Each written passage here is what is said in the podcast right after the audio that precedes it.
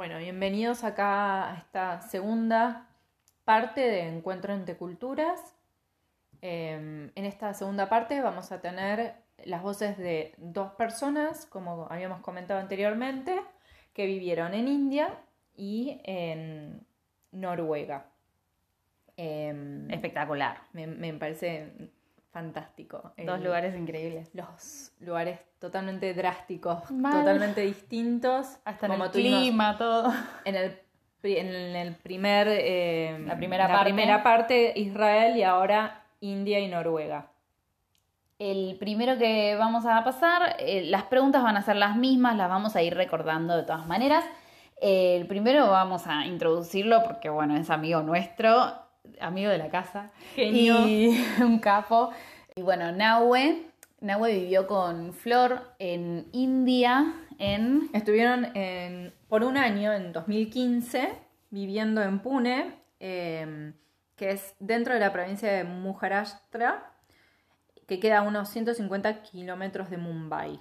Me encanta porque... Según él, Sí, nos hizo la, la la distancia que curiosamente se recorre en 4 o 5 horas en auto. 150 kilómetros.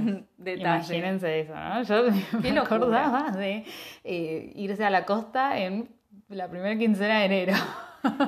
Solo 150 kilómetros 3.000 horas en para 4 hacer- horas, 5 Por horas. favor. No. No. Lo Ahí- que es ese auto, me muero.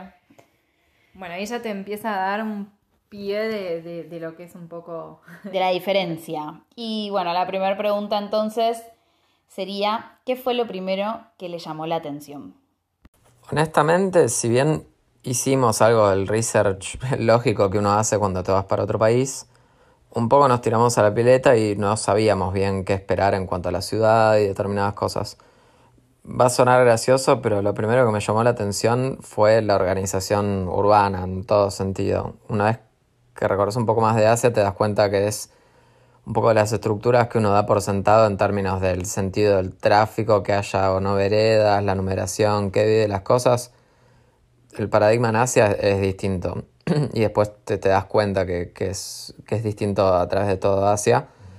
Yo pensaba choquearme más, creo, con el tránsito, pero bueno, Pune en particular, si bien es enorme en comparación eh, a ciudades latinoamericanas, digamos, eh, en comparación a ciudades más grandes como Bangalore, Mumbai o, o mismo algunos lugares en Tailandia, yo creo que el shock es menor. Un capo me encanta porque, nada, va muy, muy conciso. Me parece muy práctico. Es como, qué locura. Yo me había olvidado que India va con el tráfico al revés. Acabo de caer escuchándolo a Nahue. Con la organización urbana, sí, una locura debe ser ese lugar. Eh, bueno, unos valientes, ¿no? Se tiraron a la pileta, no conocían el lugar tampoco, pero bueno, no es lo Claro, mismo como caer en India que caer. En San Francisco. eh, claro, Sí, total. algo completamente desconocido. Qué locura India. Así que, no, no. Yo bueno. no fui, pero bueno, eh, según nos han dicho, esto de las urbes es porque eh, hay mucha gente, es mucha la cantidad de tráfico, eh, son mucha moto eh, o las, las chiquititas, ¿viste cómo se llaman? Los, eh, Sí, no sé, tiene un nombre, sí, pero no. Pero los que, bueno, se, se los deben imaginar si los conocen, pero me parece zarpado, me parece zarpado y que haya sido lo que le llamó la atención de vuelta, yendo a un lugar que, que el idioma no es el tuyo, encima. Entonces digo Claro. que me diga que la primera impresión... De vuelta, eh, claro, hablaron de otro tema que no es lo obvio que es el idioma. Que por ahí sí, obvio, no sé, fue lo primero que yo pensé, Sí, no, pero, pero, se me ve que no... la respuesta Espectacular. urbana. Bueno, y la segunda pregunta que le hemos hecho fue, ¿qué le costó más y qué le costó menos? Que yo acá también, mi prejuicio, porque de vuelta, sin conocer nada de India, me, me podía imaginar cualquier tipo de cosas, así que esto fue lo que nos dijo. Al ir con la misma empresa que yo ya trabajaba, lo profesional siento que fue lo que menos me costó. Si bien tuve millones de aprendizajes eh, y en ese plano crecí muchísimo, tuve una red de contención enorme y mis compañeros de trabajo y mis equipos allí me ayudaron mucho, con lo cual creería que eso es lo que más fluyó. Creo que lo que más me costó, o, o mejor dicho, que más aprendí, y de vuelta acá creo que la diferencia entre Asia y sociedades occidentales es más evidente, es que en general el mundo espiritual y religioso es el ordenador social y de vida, y no es así tanto en Occidente. No sé si es algo que me costó en sí, porque en India tenés gente mucha, de muchas religiones, musulmanes, indios, católicos, y de orígenes muy diferentes. Eh, hay de hecho, por ejemplo, una gran diferencia entre cada provincia, donde inclusive muchas provincias hablan lenguajes diferentes. Y todo coexiste de una forma hermosamente caótica, todo fluye. Así que creo que lo que más me costó en realidad es procesar y tuve que entender que, que la concepción del mundo no es para todos como con la que uno nació y de hecho al día de hoy es algo que me, me cuesta un poco como explicarlo y ponerlo en palabras. Es tremendo. Bueno, yo creo que adhiero a ambas, ambas cosas, tanto a lo que le costó como a lo que no le costó tanto. En, en cuanto a lo laboral, que dice porque fue transferido por la empresa, a nosotros nos pasó a ambas lo mismo, Sí. similar, que nuestros maridos fueron transferidos, así que en ese, en ese Hay cierto Ámbito. confort y acompañamiento. Venís como, claro, más tranquilo. Ese, esa área ya está cubierta. Te tenés que ocupar de otros temas. Entonces, Sí. por, por el, en cuanto a lo laboral, que es, bueno, un- una pata importante, esa ya estaba, ya está. Sí, Eh, ya estaba cubierta. Y claro. no es lo mismo, obviamente, cuando caes en un lugar que encima que no conoces, tenés que ir a buscar laburo y No, demás. ni hablar. Obvio. Ni hablar. Eh, sí, totalmente. Y después lo que. mm, Bueno, sin ir más. Bueno, eh, esto es un, un- un tema no menor, es que esto es nuestro marido, pero nosotras es otra cosa. O sea, a mí sí fue de las cosas que más me costó el, el tema de encontrar laburo. Eh, Ah, bueno, yo claro, tuve que sí. empezar de cero acá y yo ya eh, no, no es que salía recién de la universidad y ok, me como me la hago de abajo, como Sí, recién era grande, yo ya y tenía bueno. mi, yo ya había estado laburando de lo mío hacía años en, en Argentina como diseñadora y acá me, me tuve que poner de abajo y hice desde promociones eh, en eventos como maestra de español en una escuela de bilingüe internacional hasta después terminé en mi último trabajo este, en la misma La misma la empresa. misma empresa que mi marido en otra área, en la parte como de, de office manager, eh, pero ahí estuve tres años hasta que nació una de, Decidiste. una de mis hijas, ¿no? Y decidí quedarme a cuidarla.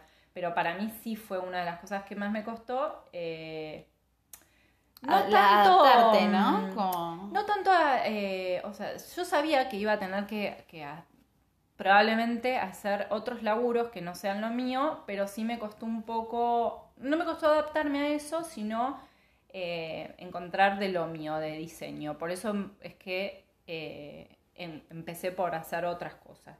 Todo lo que al principio eran todas cosas nuevas que tenía que aprender para el día a día ya me lo sé.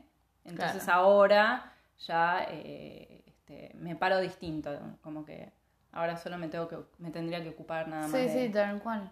Y que si bien es una parte súper importante, como decíamos al principio, es como esto que vos decís, no es lo A ver, está buenísimo porque no es que llegás en la lona y tenés un apoyo súper fuerte que te banca, digamos, en toda esa búsqueda, porque nada, cuando estás apurado porque necesitas laburar, tampoco es lo mismo que poder decir, bueno, me puedo tomar unos, unos meses o un tiempo en el de, bueno, busco de lo mío y qué sé yo, a ver si encuentro. Tal cual, y bueno, Eh, mismo vos sí, también a mí me estás, pasó. eh, que estás laburando y cuando ya sabes que uno de los dos tiene laburo, eh, al menos, eh, nada, estás como... Te- Te pones un poco más piqui, te pones un poco como, bueno, quiero ver de lo mío, ¿viste? Como que no es lo, no, no Sí, estoy... o, o te da cintura como para que, bueno, no importa si, si no es este o no, no es que no es realmente necesidad, sino que es porque Sí. quieres laburar. Entonces, podés tomarte un poco el tiempo. Sí, total. Y bueno, de vuelta nos toca una cultura que dentro de todo nosotras nos sentimos cómodas, porque imagino irme a India en esta misma situación y no sé. Claro.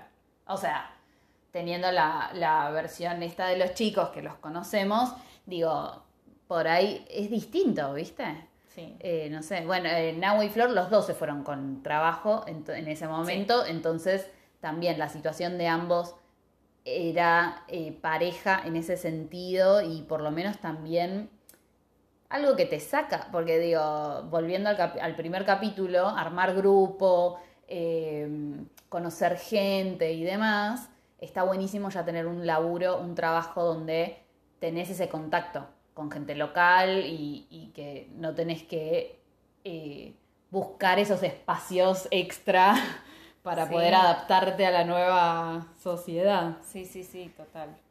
Lo que más le costó a él fue el tema de este mundo espiritual.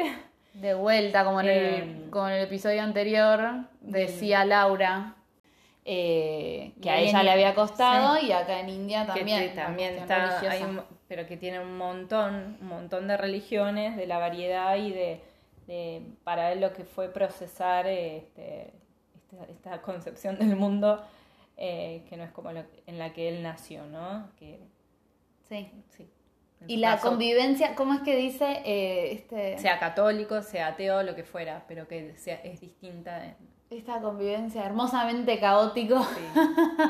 de mucha gente con muchos pensamientos distintos. Me encanta. Esa es una cosa que en, eh, siento que en Asia se da bastante.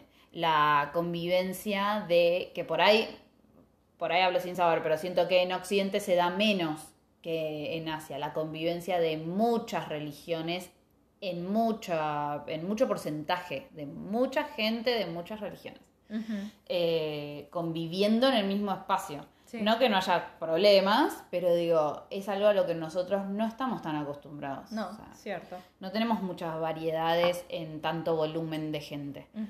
Eh, así que debe haber sido Sí. muy loco. Sí. Y la siguiente pregunta que le habíamos hecho, como Nahue y Flor ya no están en India tampoco. ¿Ellos cuándo fue que volvieron? Un Y año estuvieron estuvieron. todo el 2015, así que, bueno, y nos contaron qué fue lo que les quedó del lugar. Uy, qué buena pregunta. Cre- creo que el picante. Fuera de broma, creo que hay muchas cuestiones culinarias que, que me quedaron. No, no, me- no, no me la aguanto tanto con el picante como cuando vivía allá. Pero hoy, un día X a la noche, por ahí eh, me, puedo hacer un butter chicken, que es un plato típico de allá, como si nada, como hacer milanesas. De hecho, creo que como más butter chicken que milanesas. Sacando eso, con un amigo, por ejemplo, hicimos bastante yoga y eso es otra cosa que me quedó como algo que hago regularmente. Y bueno, me quedaron muchas amistades allá también. Eh, hubo mucha gente que fue como nuestra segunda familia y, y hay algo que aprendí que es un nivel de hospitalidad que realmente me doy vergüenza al no tenerlo como innato y no poder ser tan buen host como ellos lo fueran. Y no sé, creo que por ahí tiene que ver con estas cuestiones espirituales que decía, o no, o no sé realmente por qué se dan, pero hemos sido recibidos de una forma que nos hizo mucho bien y especialmente estando tan lejos de, de familia y de amigos. Bueno, acá, eh, como bien comentaba de. Israel eh, o de, de cualquier país en el que, por el que pasaste, me parece que un poco te amplía el paladar. Totalmente. Eh, y en este caso para Nahue fue el picante.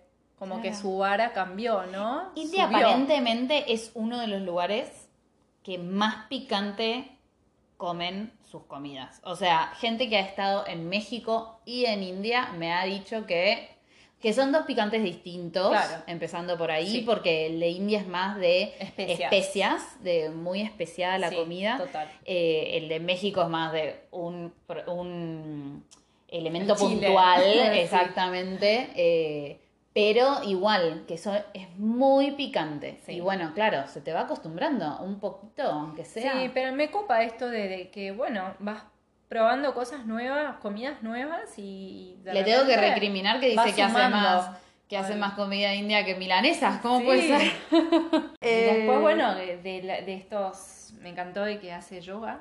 Ay, sí, total. Eso me parece un re lindo hábito para, para sumar. Estos, sí, tener estos nuevos hábitos. eh, Va un poco en tu por vida. ese costado espiritual también que tiene Me parece bárbaro el tema del yoga. Sí. Sí, y otra cosa eh, que me causa gracia es esto de la hospitalidad, porque nosotras lo mencionábamos en cuanto a eh, servicio al cliente y demás acá en Estados Unidos, ¿no? Y como él la hospitalidad y la, la recepción a las personas, digamos, lo, lo pone en cuanto a la gente en sí, como en sus casas, que te reciben en sus lugares de una forma súper eh, acogedora y como, no sé. El que, esto de que fueron tan bien recibidos y que es cierto eh, que, que, estando tan lejos de tu familia y de tus amigos que tiene un valor eh, súper importante. Obvio, es tu familia. Mm. Empieza a ser tu familia, muy loco. Sí. Y que le, bueno, claro, claro, amigos es como total, no sé, siento que en cualquier lugar que vas, eh, el tiempo que vayas, alguna amistad terminas haciendo y, y que te queden amigos es genial porque nada, armas, se nota que armaste tu, tu grupo. Sí, sí, sí, totalmente. Y por último, em, que esta también se la hicimos a Lau anteriormente, que fue lo que más le había gustado de, de India a él, y esto era lo que nos decía. Me, me cuesta decir una cosa puntual. Creo que cuando me preguntan algo así siempre termino contando algo parecido, ¿no? y yo creo que, bueno, por cuestiones profesionales y de vida, en ese año crecí de formas que no hubiera podido haber crecido en un año habitual. Esto igual me parece que pasa, o, por lo menos me pasó a mí en mi primer año en Estados Unidos. Yo creo que el vivir en otro país te hace crecer de forma no lineal en muchos aspectos, incluso en algunos no conscientes. Pero bueno, en India claramente lo más marcado, y siento que, es una experiencia que, me marcó, eh, por todos estos aspectos que decía antes, ¿no? Y bueno, como bonus track y vuelta algo por ahí más inesperado, tiene que ver con los lugares. Eh, en Asia estás eh, cerca de un montón de lugares increíbles, en India en especial tenés una diversidad enorme, ¿no? Desde playas increíbles, bueno, las montañas más grandes del mundo, desiertos. Recorrimos algunos fuertes que tenían unas historias dignas de Game of Thrones. Y algo que no pensé que me iba a impactar tanto Em, es el Taj Mahal, que es algo que me choqueó un montón. ¿no? La verdad es que iba con expectativas de ir a ver un lugar más. Y bueno, puedo hablar por ahora, me, fascina. Pero bueno, me, cuesta eh, decir una cosa puntual, creo que más lo, lo que más valoro es la experiencia. Yo quiero decir una cosa. Sí. Decí que nosotras no estamos haciendo un capítulo, eh, episodios típicos de cómo es la vida en. Porque te juro que haría un episodio con cada uno. Les haría mil preguntas. Sí, mal. Esto es como para hacer capítulo 1 India, capítulo 2. es que él te lo cuenta y bueno, al final dice, viste, me fascina, hablaría por horas, pero. Y nosotros también. Sí, es así. Em, bueno, igual lo que rescato de acá, me encantó esto que, que dice Nahue, eh, pero sin lugar, sin lugar a dudas, eh, viajar te hace crecer exponencialmente. Em, en lo personal. Sí, en todo sentido. En, en, la experiencia vivida, en todo el conocimiento adquirido que puede ser desde los. de la historia que, que tiene el lugar. de la gastronomía, por todas las cosas que probaste, de las costumbres que conociste, viste todos los edificios que, recorriste.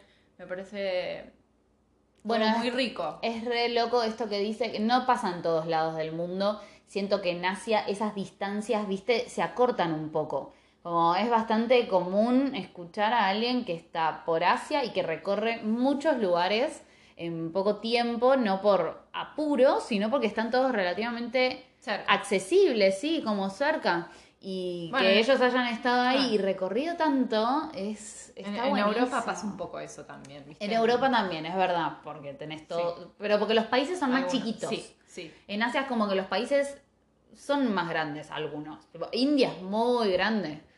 Eh, y bueno, recorrer India por ahí es algo que si no, eh, normalmente no se te da como por me darme unas vacaciones a recorrer India, no sé qué tan usual es, o que alguien, no sé, tenés que estar como muy adentrado en, esa, en ese tipo de cultura, en esa cultura como para querer hacer algo así. Entonces, haber vivido ahí siento que les dio esa posibilidad que... Sí, total, de viajar y conocer lugares increíbles. Que no tenés siempre. Bueno, el Taj Mahal, yo nunca tampoco hubiera pensado que, bueno, no, no sé, no lo conozco, entonces no tengo, eh, tengo el mismo prejuicio, como que no sé si me va a llamar tanto la atención y ahora que él dice esto, por ahí voy con otra expectativa, no sé. Sí, total. Vamos a presentar a nuestra siguiente entrevistada. Bueno, ahora es el turno de Noruega. Eh, Sil Sil estuvo siete años en Oslo, desde el 2010 hasta el 2000, fines del 2016. Em, bueno, nos va a contextualizar un poquito ella. Hola, bueno, les cuento. Mi historia fue eh, de siete años viviendo en, Noruega, en Oslo. Eh, yo me fui a, Noruega en el año 2010, a principios del, 2010, y volví a Argentina a finales del 2016. Estuve en total eh, siete años, redondeándolos. Eh, y empezó la historia un poquito antes, en el 2009, cuando eh, haciendo un curso con la Universidad de Buenos Aires, apliqué para una beca para estudiar en la Universidad Metropolitana de Oslo. Em, todos los que habíamos participado de ese curso nos invitaron a, participar, de aplicar para esa beca. Eh, y bueno, luego de un proceso de selección me la, me la llevé y me fui entonces a principios del 2010. Oslo. Espectacular también. No, me encanta, me encanta toda esta cultura eh, nórdica, me parece fascinante. Em, Me gustaría formalmente agradecerles también. Sí, totalmente. Es toda su contribución y. A todos, la verdad, porque nada, sin, sin estas entrevistas nos parece. Nos parece que sumaban un montón. Me, parece que sí, hace mucho, mucho a este tema del episodio. Eh, y nos encanta lo, el contraste de, de las tres culturas. Sí, de los tres países. Sí. Está buenísimo. y me copa, volviendo a ella, eh, cómo nos cuenta cómo llega. O sea, porque uno dice, ¿por qué te vas a.? O sea, ¿por qué Noruega? Claro, ¿por qué ¿Cómo llegaste ahí? Haceme marcha atrás, Córdoba. Tenías un conocido, no me digas. Claro, no, no, bueno, ella con esta beca. Estudio, y también está buenísimo esto de que los tres fueron temas totalmente distintos. Sí. Uno por trabajo, otra por amor. Y otra por estudio. Pasamos a la respuesta de la primera pregunta, que sería, ¿cuál fue eh, su primera impresión?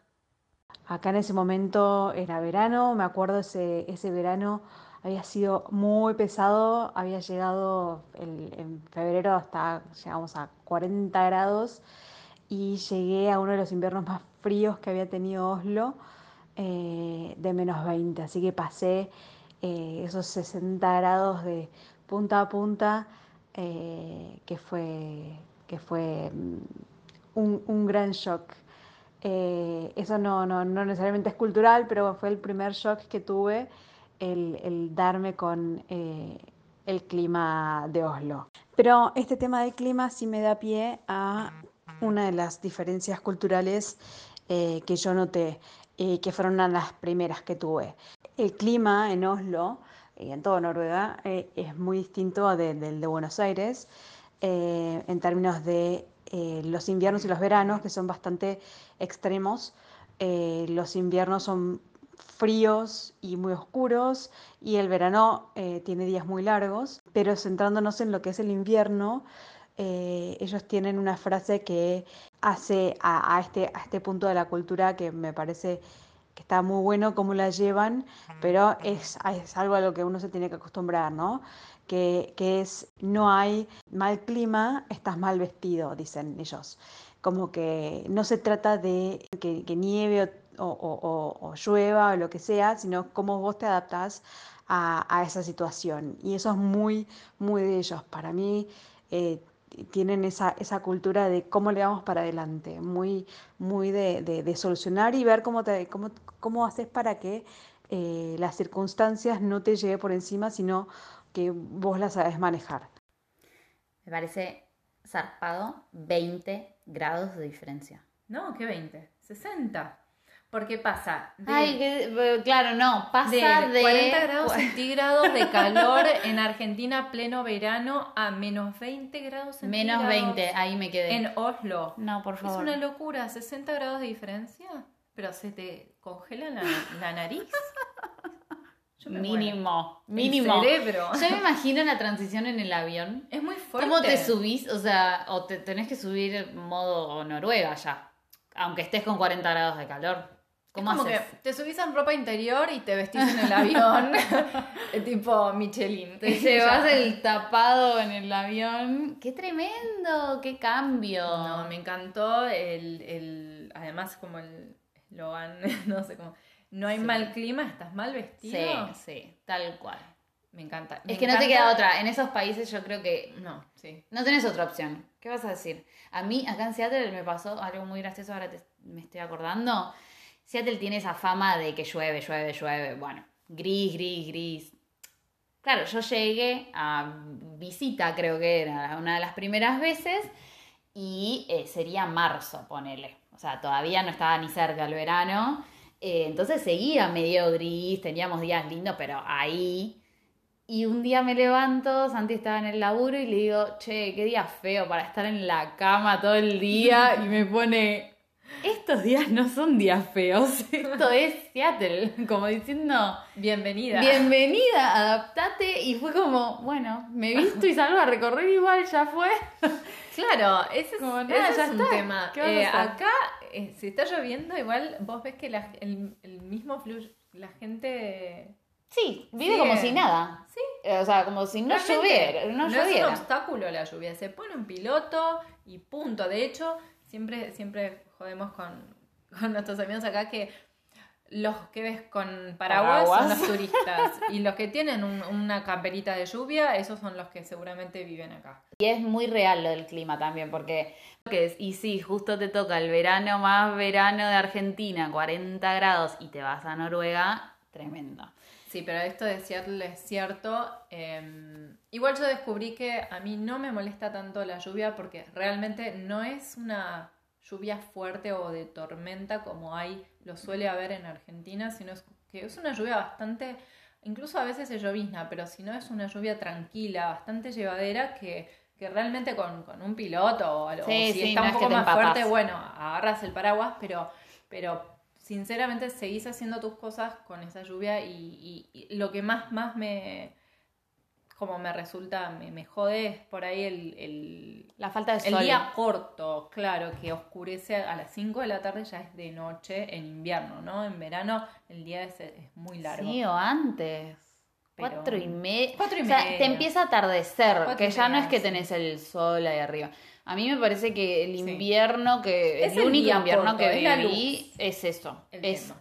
la falta del sol.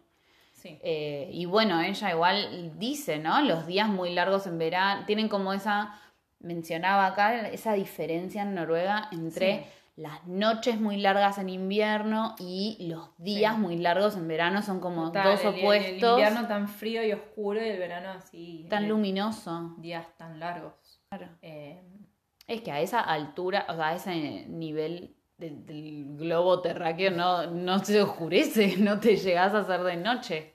Eh, pero bueno, sí, es, es, es algo muy especial de ahí. Y, pero bueno, me llevo, me llevo esa frase que me parece que aplica para la de no hay mal clima, estás mal vestido, me parece que puede aplicar a otros, a otras áreas de la vida. Sí. Eh, me encantó de, de- realmente es como está bueno como para Como un estilo de adaptarte- vida. claro un estilo de vida de que adaptarte a la situación darle para adelante más allá de, de las circunstancias no. Eh, bueno, ella un poco nos cuenta que no sea un obstáculo cuando, cuando nos habla de lo que más le cuesta y lo que menos eh, le, cuesta, le ha costado.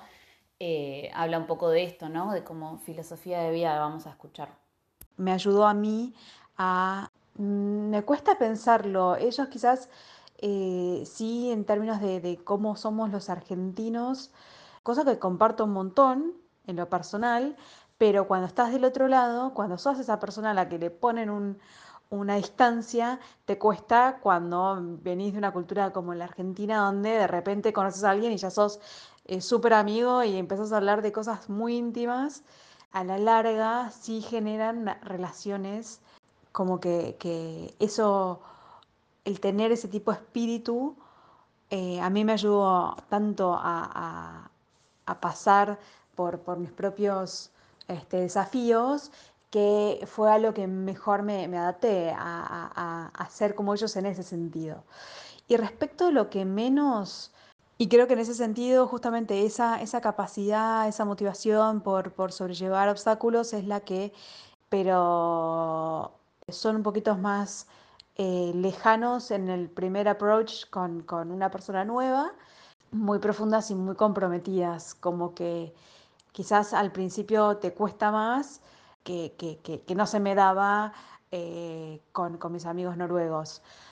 Pero el tiempo va haciendo que esa relación tenga una madurez tan, tan importante, incluso más que quizás algunas que tenés acá en Argentina, que decís, ah, te llevas re bien al principio, pero después se, se, se, diluye. Es como que, que tienen más esa, esa cosa de, de, empezar de a poquito, de a poquito, de a poquito y creciendo y cada vez más, ¿no? ahí habla un poquito de cómo ese estilo de vida lo adapta, o sea, cómo esta frase se adapta a como estilo de vida, ¿no? Como lo, lo aplicás a un montón de cosas. Me copa. Em, y cómo le ayudó a sus propios desafíos.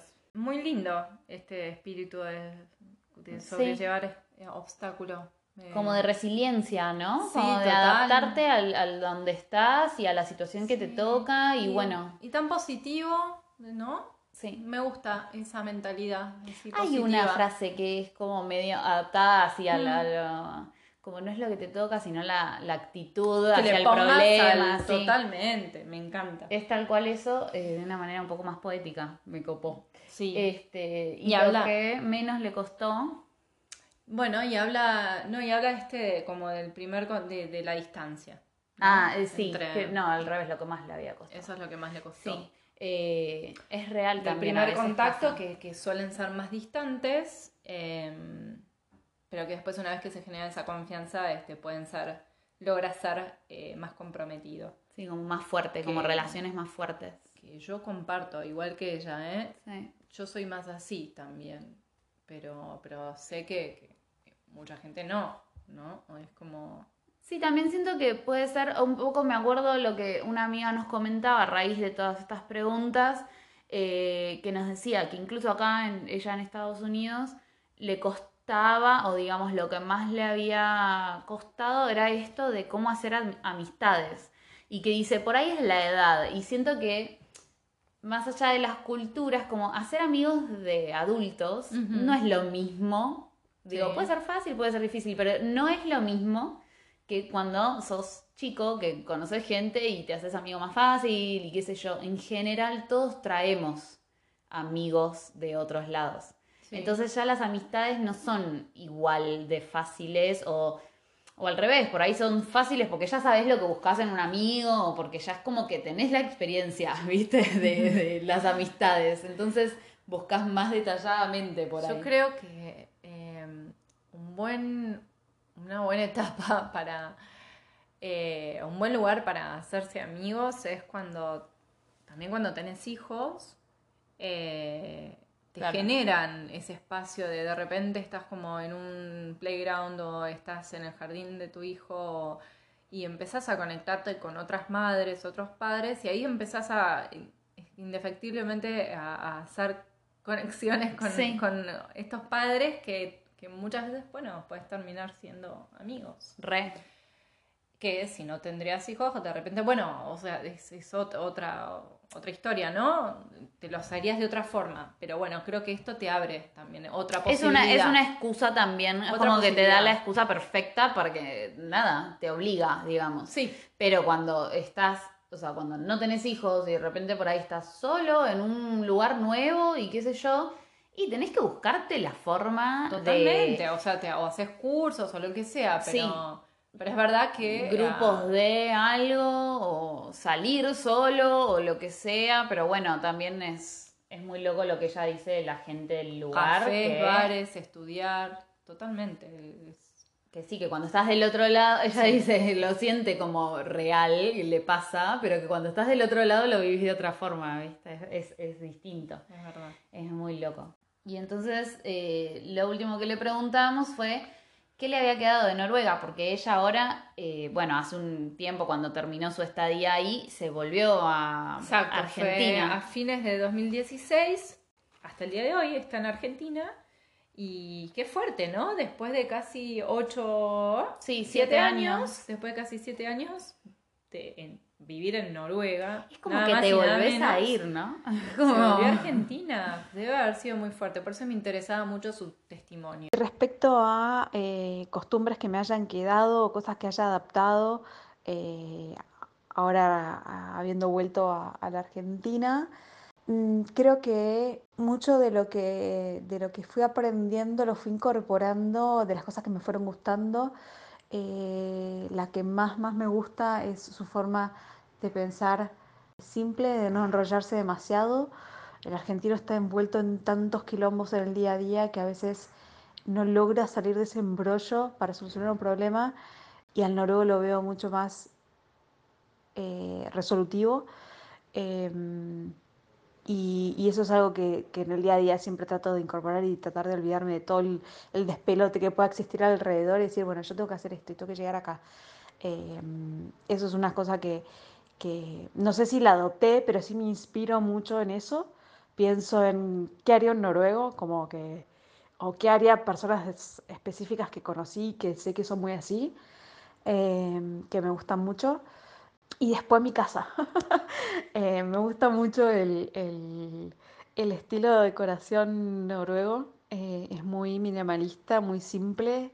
Y nada, mi, mi casa yo la decoré muy pensando en, en eso, en, en allá, la- los, los ambientes allá.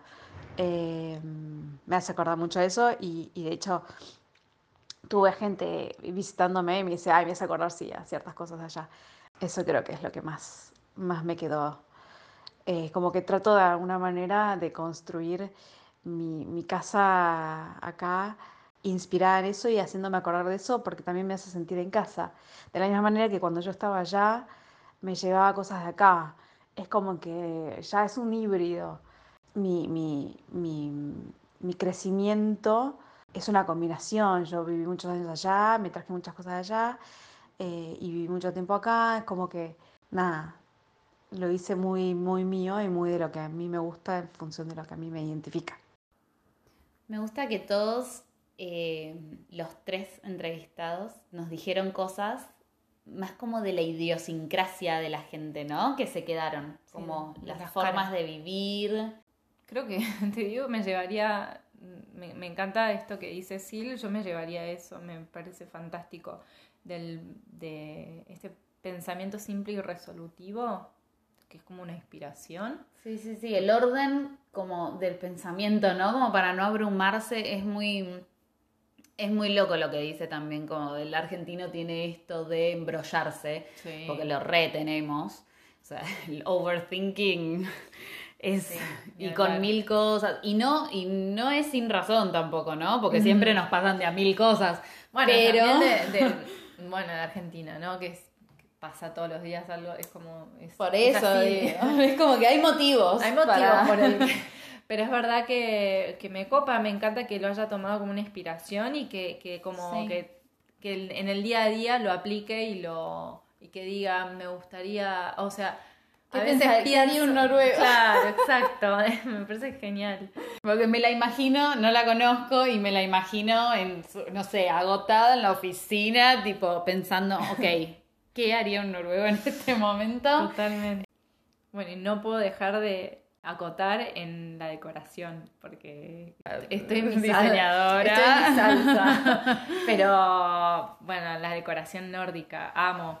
Ah, Sí. Me encanta y ah, no, no, yo creo que voy ahí y si hay algo que me encanta es, siempre, siempre me gustó, es caminar por las calles de noche para poder ver los interiores, ¿viste? Cuando están Sí, todas las casas Que iluminadas prenden la luz de adentro, entonces poder ver, ver. adentro de las casas. soy re chusma, pero me encanta ver, eh, bueno, claramente elegí bien, ¿no? La carrera. Pero, sí, diseño de interiores. Eh, pero no, me encanta la decoración nórdica y sí, me hubiera llevado más de una, o sea, sería una influencia en, en mí.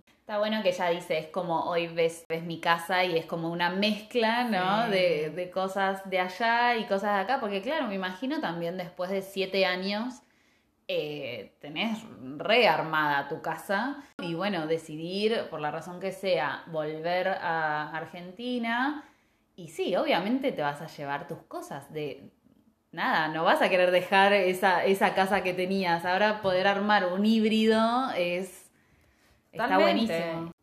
Como que yo creo que uno es un todo, no es un todo, es un conjunto de todos los lugares vividos, países recorridos y, las personas con las que nos cruzamos en esta vida.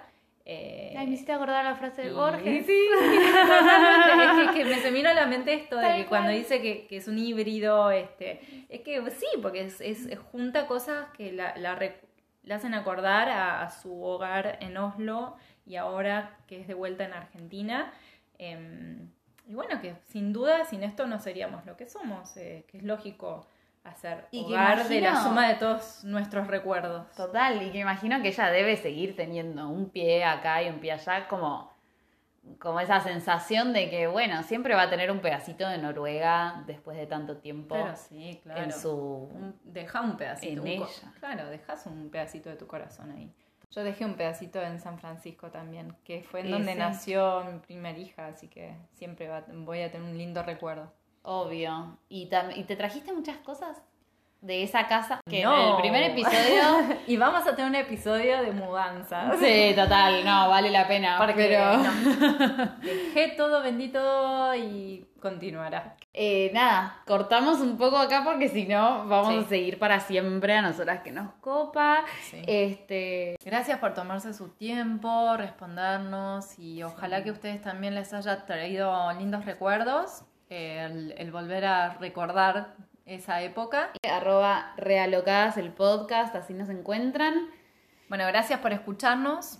Espero que les haya gustado este episodio, en la parte 1 y la parte 2. Y nos vemos en el siguiente. Exactamente. Yo soy Rocío. Yo soy Florencia. Y somos realocadas.